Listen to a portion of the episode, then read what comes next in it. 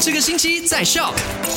Hello，你好，我是 Alina，又来到了星期一。不过这个星期一是二零二零年的最后第三个星期一了。好啦，回顾一下上个星期五跟你聊到的三个麦块很准。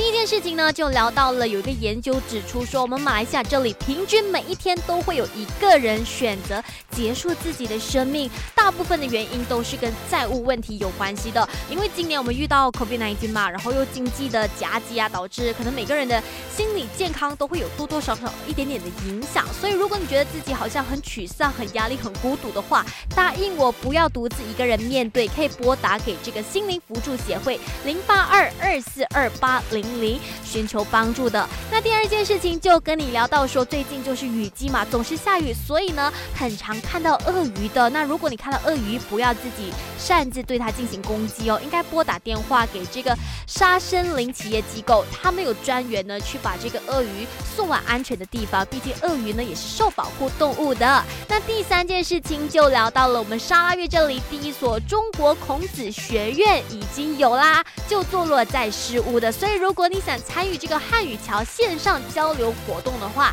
它是免费的，但是只限一百个人报名哦，所以你要赶快了。截止日期就在十二月十八号。如果你不希望今天星期一有 Money Blue 的话，话一定要留守卖好玩哦。好啦，下午三点钟再见喽！